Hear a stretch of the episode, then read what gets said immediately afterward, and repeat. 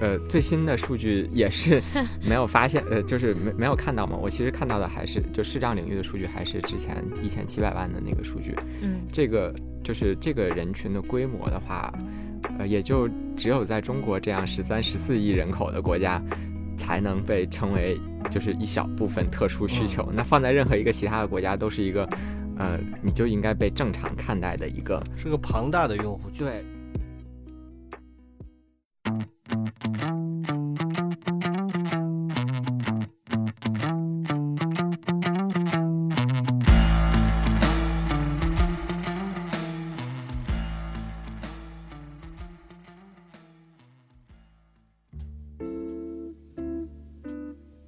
家好，您现在收听的是中国盲文图书馆播客节目《第二视觉》，我是小五。这是一档关于盲人生活文化的播客节目，希望你能够在这档播客当中了解到以往你不常关注的群体以及他们的那些事。如果喜欢我们的话，您可以订阅中国盲文图书馆微信公众号，登录中国盲人协会网站或喜马拉雅、小宇宙、苹果播客搜索“第二视觉”收听我们的节目。也很欢迎您在留言区告诉我们您的想法和意见。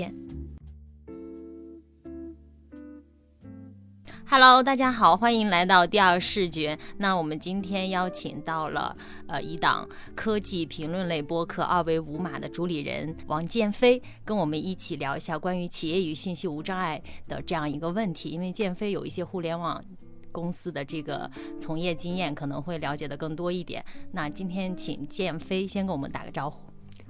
Hello，大家好，我是二维五码播客的呃主理人王建飞。然后我的本职工作其实是在一家互联网大厂，然后做其实是类似于社会价值和企业社会责任这个方向的研究，嗯呃，然后所以对这个信息无障碍这个相关的领域也会有一些观察吧。就我更多其实是一个观察者的视角。你要说呃一些技术的细节啊，其实我也没有那么的呃了解。今天跟我们一同录制的还有我们的何老师，何老师问个好吧。哎，各位大家好，听到建飞的声音以后啊，我就感到我这个声音有点自惭形秽，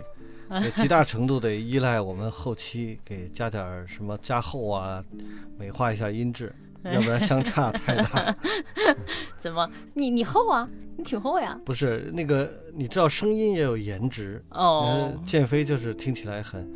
声音很好，虽然没见面，嗯，呃，大家都能听出肯定是一个俊朗的书生。我这个就是一个沧桑的大叔。嗯，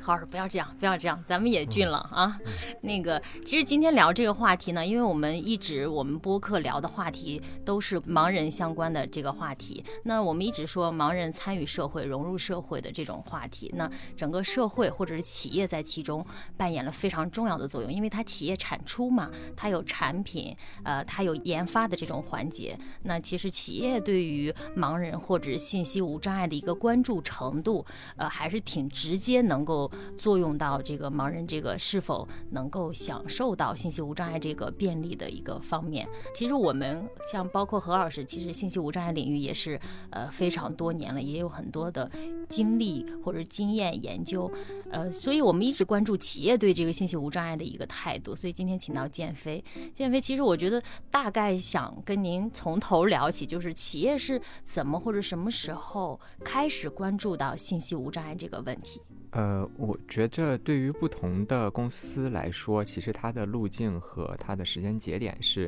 啊、呃不太一样的。然后呃，我觉得啊，第就是可能分为几类吧。就第一类，它其实是整个业务开始的比较早的，就比如说大家熟知的这几家巨头的公司，它可能是呃阿里、腾讯、百度这样的公司，它的业务本身诞生于二十多年前。那在它自然的发展过程中，它一定是已经有一个呃时间节点，或者是有一个契机，它已经和这个呃相当于说是呃盲人群体是建立过联系的。呃，比如说。嗯，比如说腾讯的话，可能应该是在十年前左右的时候，呃，就是会有一个，应该是有一个视障的人给马化腾写了一封信，然后说这个说其实数字世界给这个盲人打开了一个一扇门，然后某种程度上其实帮助他们看到了整个世界。但是这个信里面也表达了，就是说，那 QQ 其实当时的信息无障碍做的不是特别好嘛，啊，嗯其实是呃不是说做的不是特别好，而是说开发的时候他就没有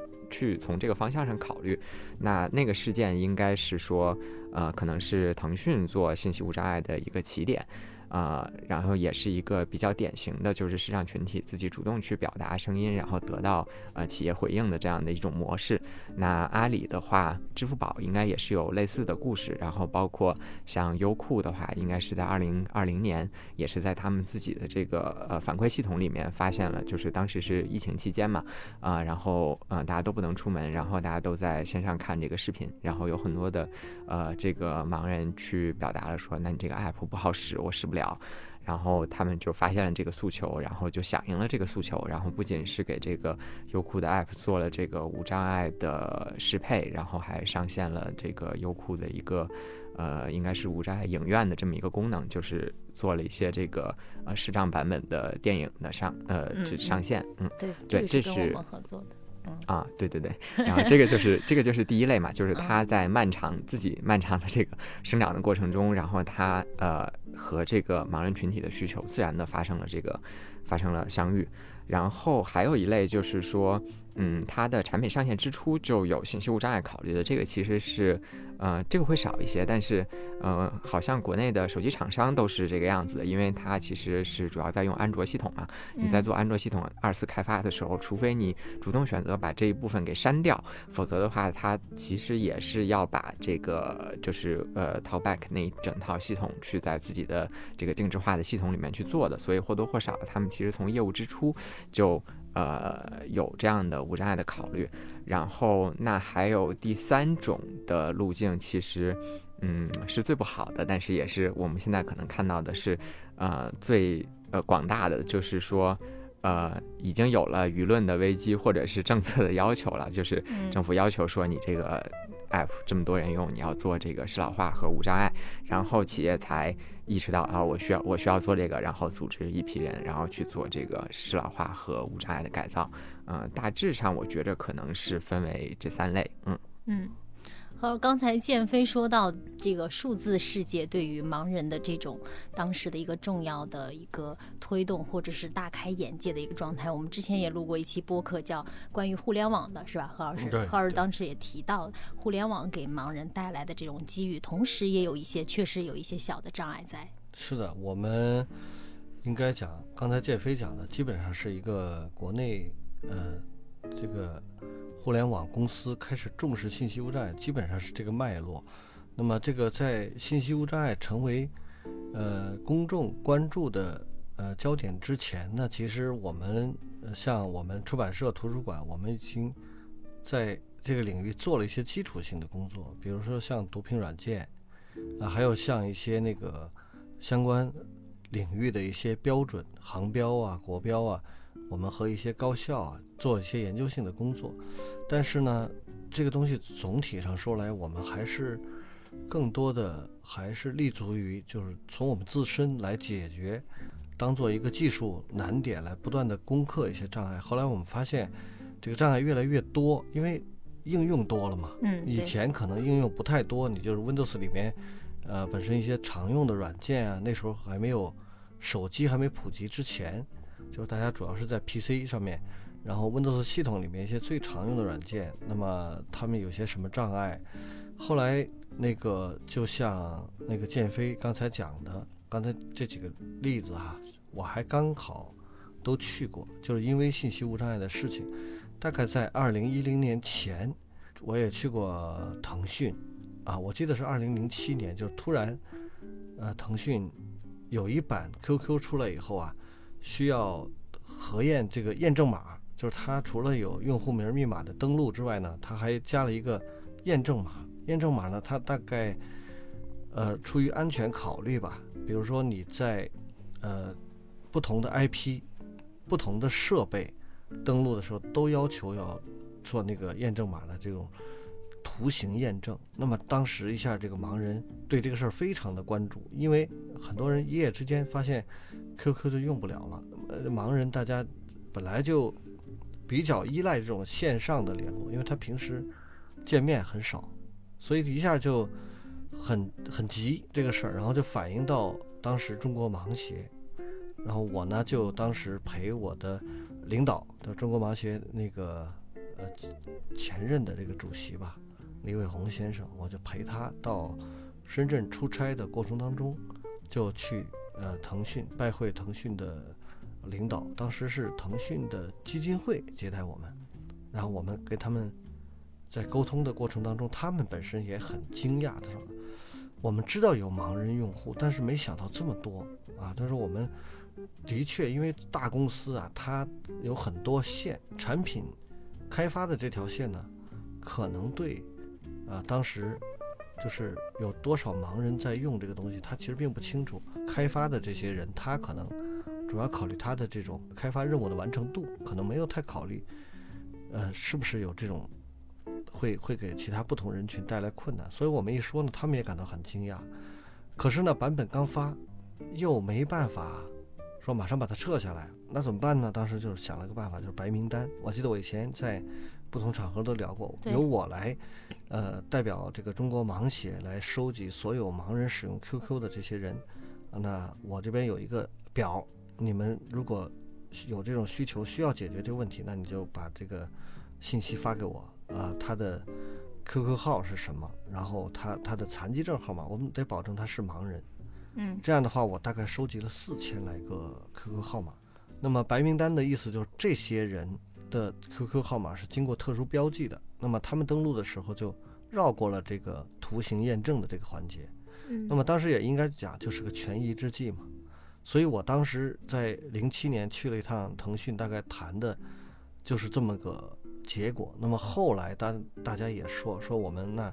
以后注意，我们能够为这个市场群体多做一些事儿，看看我们怎么弄。那实际上呢，这个东西得有具体的人来推动，就是光是大家这么表态，其实在后面的效果当中，其实看起来也不太好。特别是我后面还可能还会讲到，就是由于我们这种机制，就是我们遇到问题，然后我们去跟大厂进行商榷，这种机制呢。往往面对的都是一些互联网大厂的公益部门、社会责任部啊，啊，这个企业呃这个责任部啊，或者像公关部啊这一类的，所以这类他们呢，呃，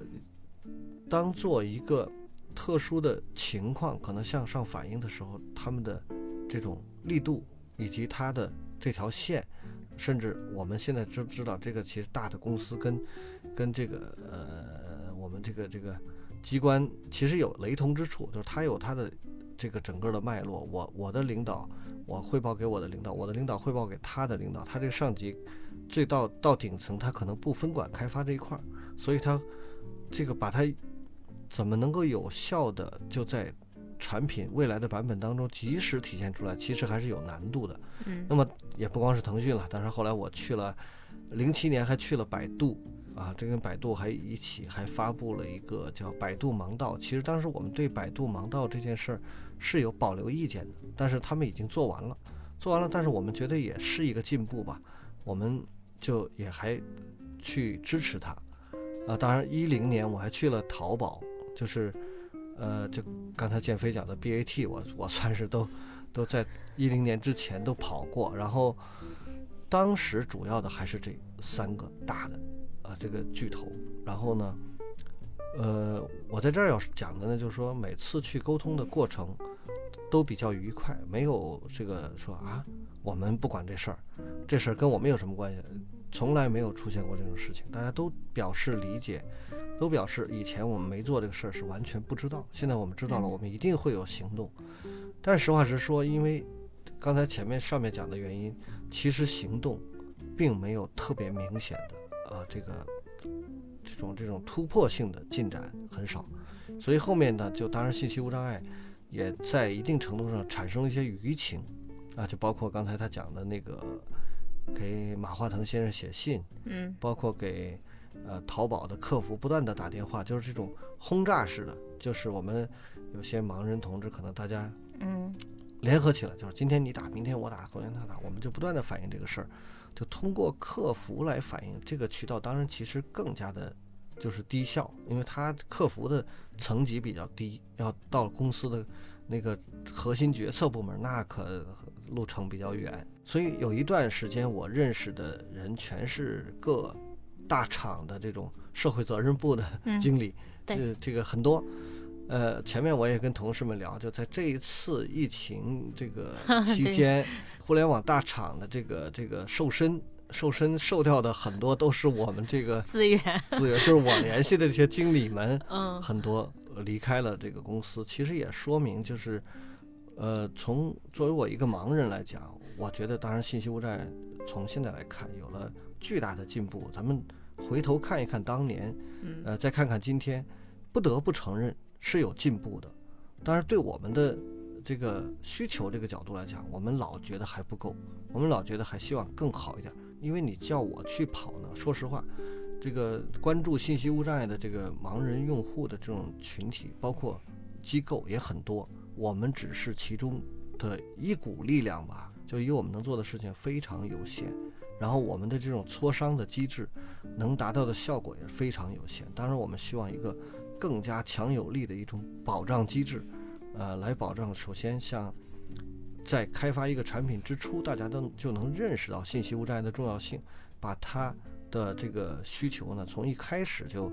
列在它的产品开发的这种呃这种呃任务清单当中。这样的话呢，可能就会更简单，成本也会更低。可是呢，实话实说，即使到目前能做到这样的也非常少。所以，我们这种磋商机制。从十几年前，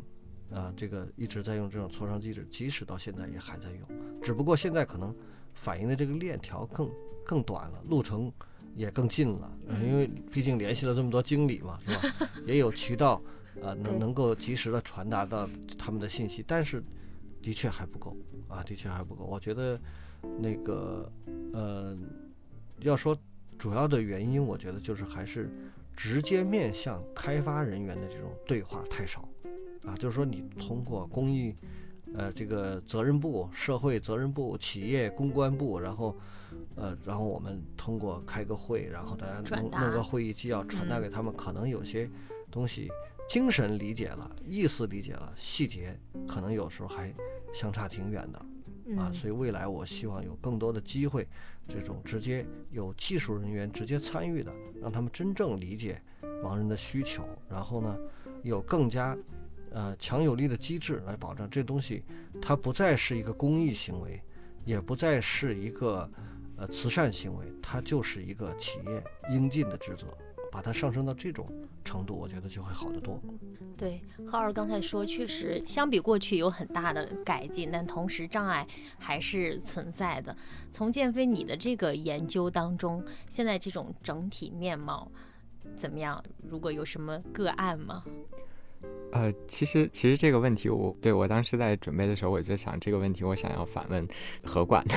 就因为我我其实作为一个明眼人的话，就是我自己其实是不太能测出来这个 app 就是究竟呃好不好，除非那个特别明显的，就是我打开 Top Buy，它就是啥都读不出来的，这个肯定是有问题。嗯，那就是我我即便是在闭着眼睛的情况下，因为我本身也没有办法非常流畅的用 Talkback，其实我也不太就是清楚，就是有一些我常用的 app，它究竟在这个。呃，无障碍领域里面做的好不好？但是从我搜集到的信息来看，就是呃，不管是呃视障朋友的反馈啊，还是看到一些呃有一些第三方机构发布的这个就横横屏式的这种测评来看，我觉着现在的互联网上的这些主流产品，呃，都还不不算太好吧？就应该说是，嗯，不知道就是何管日常生活中是不是也会有什么样的体感？嗯，我觉得这个事儿从根本上说呢，就是用这个普通人，就是明眼人，呃，包括开发人员或者测试人员，他们之所以无法这个测试出来，就是我觉得挺好用的，为什么你们都不满意呢？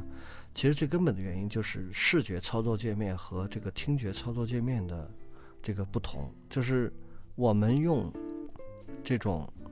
呃，听用用用语音的这种呃提示来操作这个 A P P 的话，它其实门槛还挺高的。如果是明眼人的话，那个你一旦打开 Talkback 或者打开那个旁白之后啊，那些手势都变了啊，就是说你你别说测试，你完成操作都难。那么所以你可能只能短时间的对某个功能进进行测试，按照呃提供的测试用例，按照这种过程来操作。但实际上，因为你不是日常应用，就不是这种方式，所以有些东西很难很难理解，也很难那个真正的能够测出来。这个我觉得这是这是没办法的事儿啊，这个事儿我们也不能强求说所有的这个呃测试人员你们怎么测不出来？好像你们都他这个通常的软件测试工程师他的测试的重点和我们的这个不太一样。所以，他不，其实，在国内，呃，真正做无障碍测试的盲人工程师是这两年可能才比较慢慢的比较多。大家通过培训，然后包括我们自己也办过这样的培训，然后给他们发个证，达到了无障碍测试的这个水平，你可以去参加无障碍这个测试。但是，呃，明眼人是很难做到。确实，我觉得，从我个人的体验来讲，我是天天用这个旁白，啊，我用旁白的话。呃，确实有些体验不太好，或者说每天都要面对一些障碍，然后你要想办法用一些非常规的手段呢，能够呃保证你能跨过这个障碍。可是你每天都要用，每天它都出来挡你一下，这个就变得这个确实是有时候很抓狂啊。这个还有一种情况就是你用着挺好的。啊，这个用着用着呢，突然有一天它升级了，这个体验下降，某一个功能又不行了，某一个标签又不见了。呃，对它来说，可能你把它测出来，可能是一个 bug 或者是一两个小小的瑕疵，但是它可能出现在关键的地方。比如说，假假设啊，不是不不见得是这个例子，就是说，你你把所有的事情你都能实现之后，最后要付款的时候，那按钮它点不上。那等前面的都没意义了，对吧？最最终的结果不能提交的话，那前面就没意义。还有比如说我们最常见的那个，大家都搞那个调研问卷，那个题目能读，然后呢，提交不了，提提交也行，什么做不了呢？就是你选择的时候，你是点了是选上还是没选上？比如说这个题你选 A 还是选 B，你点了，其实呢，嗯，它也是有效的，它选中了，但是你不知道，你不知道你是选了 A 还是选了 B。哦，所以就这种的话，就是对这种选择的状态又没描述。按道理说，你看这个所有的百分之九十九的事儿都做得还挺好，就差这一小步。但但这小步很关键啊！如果我自己做选择的时候，我都不知道我选择了什么，那这个事儿我就我觉得就就就不行，不不可理解，就不能做。所以就是有的时候它虽然很小，但是它出现在很很关键的位置，这个事儿就比较麻烦。就我觉得。到现在为止，应该说碰到的障碍越来越少。我用我自己能够独立使用的这种 APP 越来越多，但是完全没有障碍，一点儿障碍都没有啊！这个里边它提供的一百个功能，我每每一个都能无障碍的操作，我觉得几乎没有。就是悲观点说，几乎没有，只不过可能。呃，当然了，它提供一百个功能，我可能也不见得都用。那个刚好它那个障碍出现在我不常用的地方，就我还可以勉强接受。大概目前应该就是这种情况。呃，刚才何管其实已经谈到了很多，在这个信息无障碍的过程中，就是企业内部它可能会呃遇到的一些障碍。嗯，但其中其实我觉得最关键的一个是刚刚何管提到，就是说，呃，在十年前和在现在，它其实的这个运作的机制是没有太太大的变化的。嗯，我觉得这个事情还是挺关键的，因为包括其实，嗯，最近一轮的这个信息无障碍的改善，呃，互联网产品的大规模的信息无障碍改善。靠的是这个外部的力量嘛？其实是工信部那边要求，呃，做呃，应该是在二零二一年的时候，要求一百一十五个网站和四十三个 App 去做这个呃适老化和呃信息无障碍化的这个改造的清单。就是当年就给你十个月的时间，你必须完成它呃的那个要求。嗯，这个是呃做了一个改进，但是这个里面就涉及到这个一个问题，就是它。呃，它圈定的很多这个 app 和这个产品，其实做的是呃无障碍化的改造，而不是呃原生的就考虑到了这个呃无障碍的需求。然后这个就会，其实其实后续去算账的话，会发现，这个事情比他们从最开始这个呃就考虑到了这个需求，从做 app 的时候，从产品研发的角度就就把这个规范融入进去，要花费的成本要大很多。这个就像是你拍。呃，拍一个电视剧，然后你用了一个很胖的演员，然后拍完了之后发现这个演员不符合这个角色要求，然后你要求后期把这个人，就就每一帧每一帧都给他批瘦，这个这其实有有点类似于这样一个过程。就如果你前期就是选好这个技术型，然后做好这样的规范的话，其实它成本整体的成本会下降的。然后这个这个对于中国的很多互联网公司来说，我觉得确实是有这样的一个历史遗留问题，就是当信息无障碍这个问题它呃它大规模的呈就是大规模的呈现出来的时候，就很多 app 它其实已经走了嗯它生命周期的很长一段时间了，就是所以它是必须。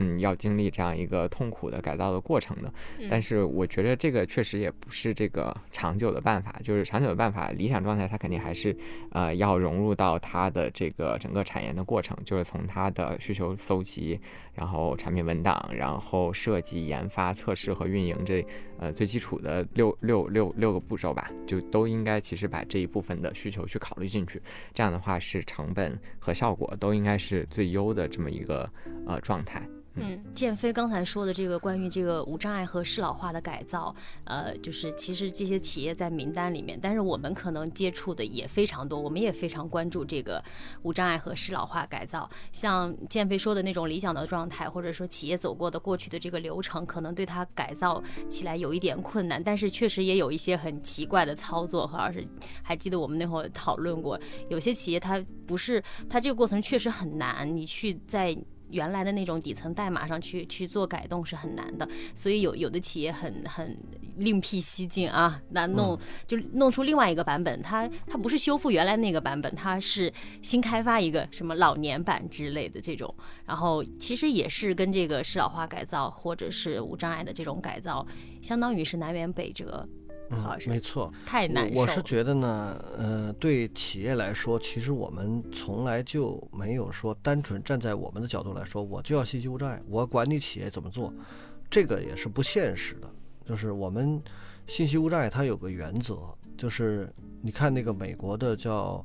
呃康复法案第五零八款，那个是基本上信息无障碍的一个基础的一个。呃，也也大家都认定它是一个基础的一个纲领性的文件。那么在这个里面就明确讲到说，企业有责任把这个信息无障碍要做到位，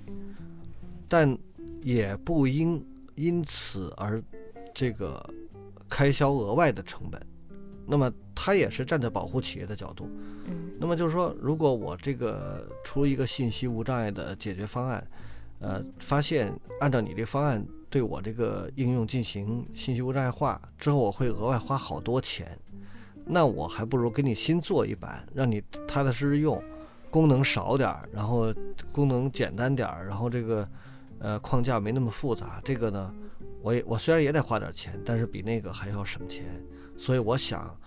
呃，在企业来讲，他选择什么样的信息无障碍的改造方案，其实是非常重要的。那么如果方案选择不当，那么他就会觉得可能要花好多钱，比如举个例子，我们知道那个，呃，曾经做网站改造的啊，我们其实从网站角度来讲，我们的要求非常低，就是你让读屏软件能够读到所有网站的控件啊，文本框啊，按钮啊，呃，这个文本啊，这个包括图片上面加个 title 啊，这种的呢，就是说你做完了之后花不了多少钱。如果下次你在，呃，开发新的这个呃页面的时候，你把这个观念把它带进去，那就是程序员多写一行代码的问题，啊，这个就就没有什么特别明显的成本。可是你现在选择一个非常不当的方案，你呢不知道受了呃谁的这种游说和和蛊惑，你认为好，那我要做一个高级的，我让每一个网页打开之后就自动能念。啊，你打开这个网页，一载载入完毕之后，自己就开始念新闻、体育、什么音乐、什么，一直念到从头念到尾。其实呢，肯定那这个解决方案你是要花成本的。关键是你按这个思路改完了之后，你问盲人怎么样？盲人肯定正常情况下啊，咱不不是说因为面子的事儿，正常情况下没有一个人会满意，就是人家会觉得你选择了一个最变态的、最最不可思议的这种改进方式，而且你多花了钱，你这不是就是你方案选择错误？我们只是要求我们的读屏软件能读到，我们又没要求你来读，是吧？你能读到，其实这个很简单，但是你要自己要读，那你可就费了劲了，那你肯定要多花钱，而且关键是不满意，我们就不满意。他曾经这个说，认为我们好像是不太通融，是吧？说这个不是也能行吗？你为什么就非要你那种方式？我就跟他讲，我说你请问这个，按照你这种方式，无论是什么网站，你说我一个盲人，我在开机之后。我如果没有第三方软件支持，我如何能够 Windows 启动，然后我找到浏览器，成功的找到地址栏，输入网址，回车之后打开你这个网页，我前面这你后面你都能读，假设你都能读的话，前面这部分我怎么实现？等于你给我这个，你你你你你这个这个楼盖的再漂亮，你没有一楼啊，我怎么上去啊？啊，这你悬空的呀。是吧？这个我怎么办？何况您读的又没有人看网页是从头看到尾，啊，这个你完全就背离了一个用户的这个基本的需求，然后他们也很委屈，啊，这我觉得这是有一个技术路线解决方案选择的问题，这个的确存在。呃，另外一个我觉得就是整个在信息无障碍这个过程当中，就是大家的认识，就是。呃，刚才小五讲到的那个，我给你开发一个新的版本，啊，你说能用不能用？你你你，你你先告诉我，比如说你使用我这个应用，我这应用里边，你最常用、你最需要的是哪个功能？我给你解决。这种东西我觉得不是我们需求的，啊，就好比说我在街上修盲道，你就告诉我你最常去哪儿，我把这儿给你修好，剩下地方你。我没修的，也就是说，意味着你就不要去了。那么，我觉得这种是观念认识上的问题，这种就是需要好好的这个，我觉得重新了解信息无障碍的本质。而且我跟他们讲的时候，讲那个当时我记得一个机场吧，就这也是开发这种，我跟他们讲，我说这个是不可接受，哪怕你这个按照我们提供的这种需求，你可能改进起来需要时间长一点，周期长一点，不要紧。但是你做成这个，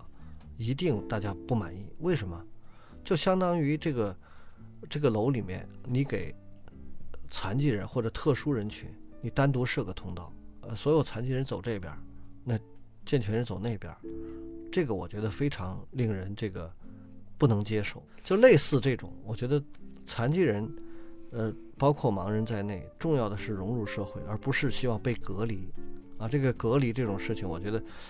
就就不是技术问题，就是政治不正确啊！你要给搞出一个新版本来，这是政治不正确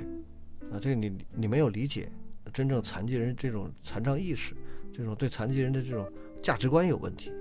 嗯，残疾人观有问题，我觉得这个是不能接受。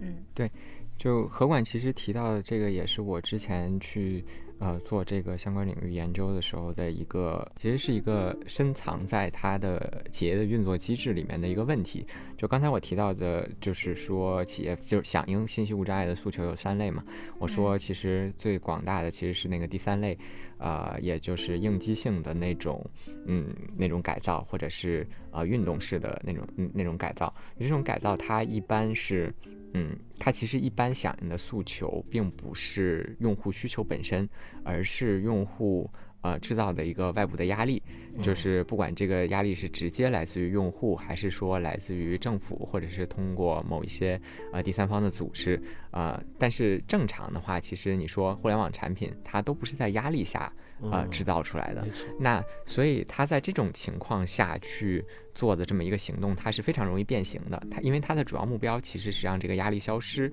而不是真正的去满足目标用户群体的一个实际的日常使用的需求，所以才会导致了就嗯，比如说我们它弄一个看起来特别美好的一个会自动自动播放的这么一个一一个产品，就是它它它它其实目标就是为了展示说，哎，我这个事情我做了，那你就不要再说了，或者是你也不要就是明明眼人的机构们，你也不要再帮着他们说话了，就其实他会有一点这样的成分在里面，把我们的需求当舆情了，对，弄了个舆情应对的办法。对。我我觉得还有一个原因，嗯，我其实也想到，因为。我曾经在多年的工作经历当中，就是碰到这样的事儿，就是说，按照你们的要求改了之后，就是你们用读屏软件来读这个网页，如果我的领导问我你们改了啥，你从表面上界面上一点都看不出来。嗯，这就是对你你你蒙谁呢？这个我你没动啊，是不是？但是我如果改改改改成那种方式，我一打开它自动呱就开始念了。所有人都看哦，这个高级高级，这个哦，他们确实能用了，你们这个做的不错。嗯，他有这个压力，我觉得这个这个就要给领导做工作嘛，是吧？你如果是互联网大厂的这种领导，多少都还有技术背景嘛，你跟他讲这个，难道讲不清楚吗？用这种办法来糊弄？嗯。对，像何老师说的这种，反而是个这种更更直白，但是其实是一条错误的方式，反而呃可能被大多数的企业所选择。没错，那其实就他们做了事儿，他们需要被看见。可是按照你的那改法，都在读屏里面，那那些东西都在代码层面都都藏在背后，嗯，是没法被看见的，只只能被听见，被用户感知到，但是。旁观者来报道或者来来检查的时候，什么都看不出来。嗯。那从实实在在的角度，企业的这种无论是 App 也好，网站也好的这种无障碍解决，减肥，根据你的这个研究啊，我们就先不要说用户吧，企业他自己觉得难在哪里？为什么？其实很多的观念也好，技术也好，如果观念先行的话，可能技术是不是也能跟得上？但实实在在在操作的时候，企业自己考虑他们认为的难点是什么？呃，对，这个可能会讲的呃稍微就是呃微观一点啊，就是其实它呃会有这样一个问题，就是呃其实在国内的互联网公司，嗯，应该是大部分互联网公司你在做产研岗的时候，它是不会做信息无障碍化相关的培训的，嗯，呃，甚至有一些公司它其实。啊，其他的培训他也不培训，就是就是因为因为其实我们看到，其实就是呃，也不是说每一家公司的产品都长得一模一样嘛。然后尤其是像一些大的公司，它可能有几百款产品，它其实整个公司都没有嗯，针对说我们这样一个公司需要遵循什么样的设计规范和产品研发规范的，都是各业务线。嗯，自己来自己的，这个就会呃导致其实啊，他招人的时候其实是这样招的，就是你是一个嗯呃五年开发的。经验的一个 Java 工程师，或者是你是一个呃十年的产品经理啊，然后你曾经做过什么？就比如说我现在要招一个社交产品的产品经理，我就找一个对应方向的，比如说八年的产品经理，他曾经做过什么样？他达到日活、月活怎么样的标准？OK，那就是我我这些硬指标筛完了之后就进来了。那这个人可能是对于嗯信息无障碍相关的这个知识是零，就是他完全不知道，他甚至不知道会有这个视障的人会用。呃，他接下来将会开发的这个产品，那这种情况下呢，就就会走入我们刚才说的所有的那个困局。他做了一款完全不信，就是完全是障碍的这么一款产品，然后直到有一天他的产品真的火了，然后引发舆情，然后他再扑火似的这样去去去改。然后那嗯，什么导致了这个问题呢？我觉得是说，嗯，国内的呃公司也好，行业也好，其实对相关的。呃，技术知识的沉淀和人才培养是，呃，相对来说比较缺乏的。就是，呃，这个相对来说就是和国际上的一线大厂，和 Google、Facebook、Twitter 这样的公司，啊，还有苹果这样的公司，它的积累其实是，呃，其实是少一些的。就我们会看到 Google 啊，我们会看到苹果呀，它其实专门会有一个呃无障碍的部门，嗯，就我们可能管它叫就。就是中管它叫中台吧，就是互联网行业里面的，就是它可能也不是专门的呃研发某一款产品，或者是研发呃做某一个技术，它就是每天研究这个技术，然后发发呃设计规范、产品规范，然后新的解决方案的框架，然后有一些是企业内部用，有一些是企行业都可以用开源的，啊，大概是做这样的工作。国内这样的积累是少一些的，然后还有就是。呃，还有一个其实是从非常个体的视角，是呃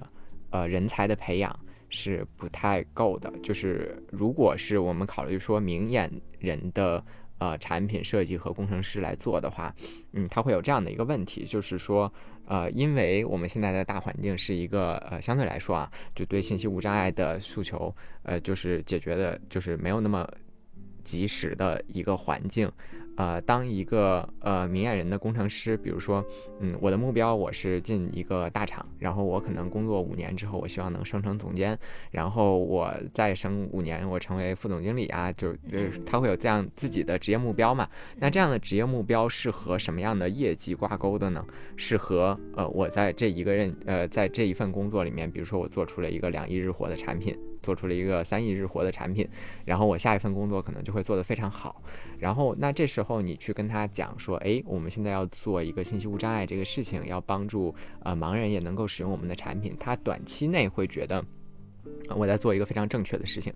他会有一种呃道德上的荣誉感。嗯，但是很快。这个这个很快，就是我我之前调研的大概是，这是有个案的，大概六月，大概六个月左右，他就会开始，我这个事情如果我一直做下去的话，从我个体的职业发展角度上来讲，我是不是被耽误了？就是。对啊，就是如果我专职成为一个信息无障碍的工程师，我下一份的工作还能不能找得到？就因为很明显嘛，就这个市面上呃关注信息无障碍比较呃热的岗位，可能还是头部的这几家互联网公司。那我未来可能想去一家呃小的公司做 CTO，我是不是压根这个简历就没有人要我了？就因为我因为我做了这个五年的信息无障碍，它会有这样的问题。而且这个不只是在信息无障碍啊，因为我其实是做这个。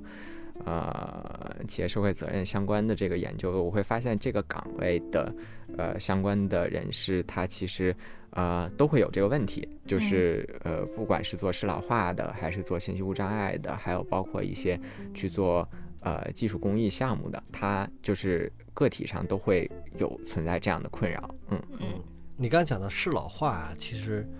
因为我了解那个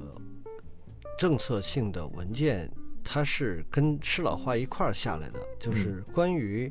这个适老化和信呃无障碍化改造的什么什么什么，嗯，就说他们呃认为适老化本身里边也有无障碍的这个部分，当然是这样的，因为老年人他其实呢，老年人在操作这些 A P P 的时候，他本身也有障碍。啊，但是他这个障碍跟我们视障人群的障碍有重合的部分，但是也有不同的部分。对，呃，不能用这个来代替那个，这个是不行的。就是用适老化把信息无障碍的部分包括在里面，这个也不准确。那么用无障碍信息无障碍的改造来包含到适老化，这个也也不准确，因为呃，适老化它可能更多的它讲的是简单啊，就是说。别那个屏幕上那个花花绿绿一大片，然后因为他视力不太好了，还有一种就是这个层级不要太多，你指向太复杂，这个点进去之后又要这个又要那个，呃，这个等于是这个互动性相对简单，你别点进去之后还又要又要验证又要返回又要提交这种，那对他来说可能老年人就更加的困难了，而视障人不是这样的，视障人其实对这些。功能本身的理解判断没有问题，啊，这个他也不是理解不了，他也不是说自己没法判断控制自己的行为，他只是读不到而已。所以这两个不能混为一谈。我们发现，在呃实际操作过程当中，也有一些公司把这两个想方设法吧，把它弄在一起，这样不就可能成本能节省点，是吧？这我也能理解，但事实上它真的不太一样。因为就像呃刚才其实反复提到的，它它是应激式的反应，然后它应激反应呢其实是来自于一个同一份文件，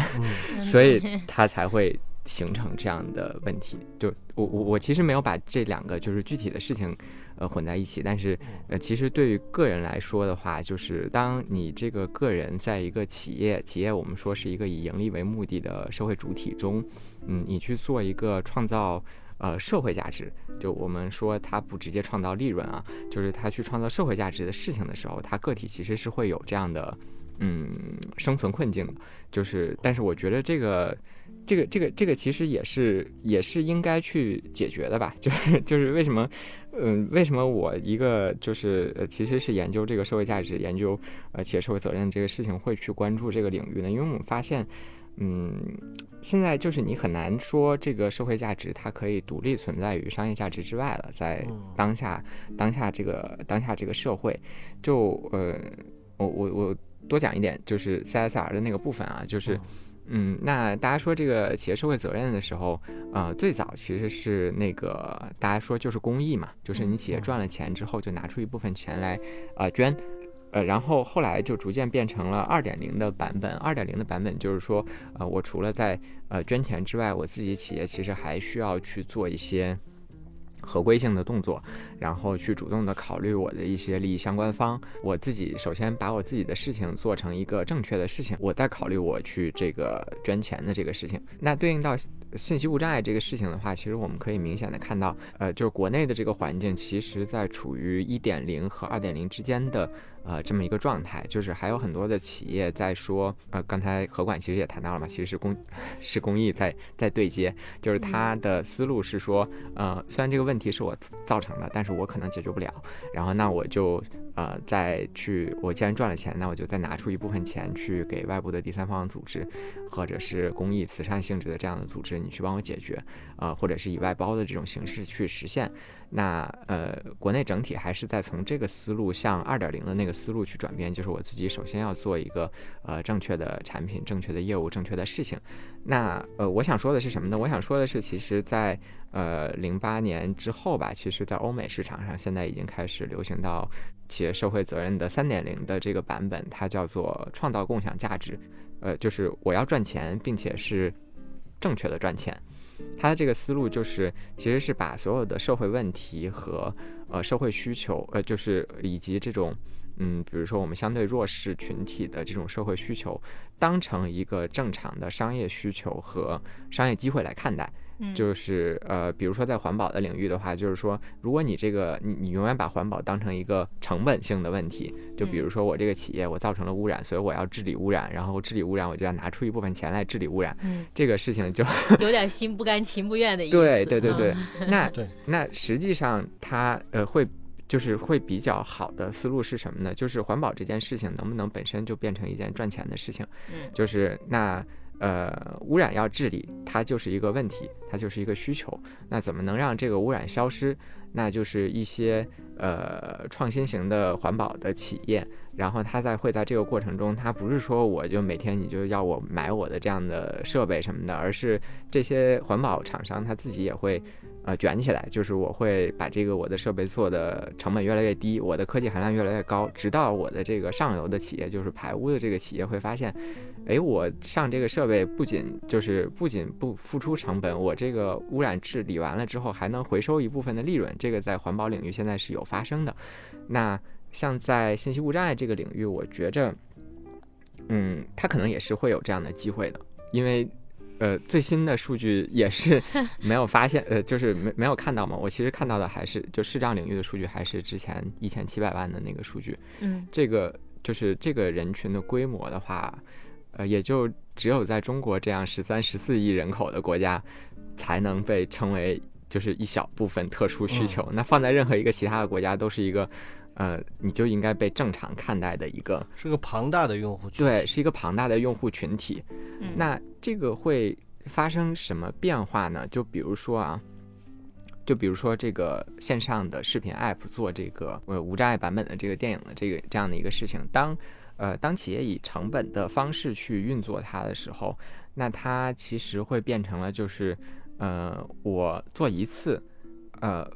上一百部电影和。呃，每年做，每年上一百部电影，这个的社会声誉好像是，呃，差不多的，就是，对，就是 就是因嗯为、因为我的声誉回报永远是我上线了之后的那一波呃舆舆论的回报。那那其实就很容易做成就是一次性的项目，不管他这一次性的项目做得多好，他有可能一次性做的真的非常好啊，但是他非常就有可能变成一次性的项目。那如果他要是转变思路，变成就是说，呃，商业价值和社会价值是可以双飞轮一起转的话，那呃有没有可能就是说，那市场群体他给他定一个相对来说比较低的呃成本的价格，然后会他这个时候企业就会发现说，哎，我做这个事情上了一百部电影，我可能这个企业要付出一千万的成本。呃，包括这个什么版权采买啊，什么呃无障碍版本的制作啊什么的，可能要付出一千万的成本。但是当我上到两百部电影的时候，呃，我付出的成本就变成了五五百万，然后再上升到四四百部电影的时候，那可能中国的视障用户就全都买了这个会员了。那我就发现我这个业务的成本就是零了，他就他就他就收入就打平了。这个事情它就会变成，它就会有动力把它持续的更新下去。以后的每一部电影，啊、我都会想着去采买它的无障碍版权，我都会去制作它的这个无障碍的版本，会去不断的上线，这样就会进入一个呃正常的业务的飞轮里面。我觉得这样其实是一个比较理想的状态。没错，你讲的这个呀，对，我们其实也一直在跟人讲这种故事是，但是能听进去的人很少。对因为我们也做这个无障碍电影嘛，嗯，就是建飞洞察到了我们的困境，对，同时也给出了一些招。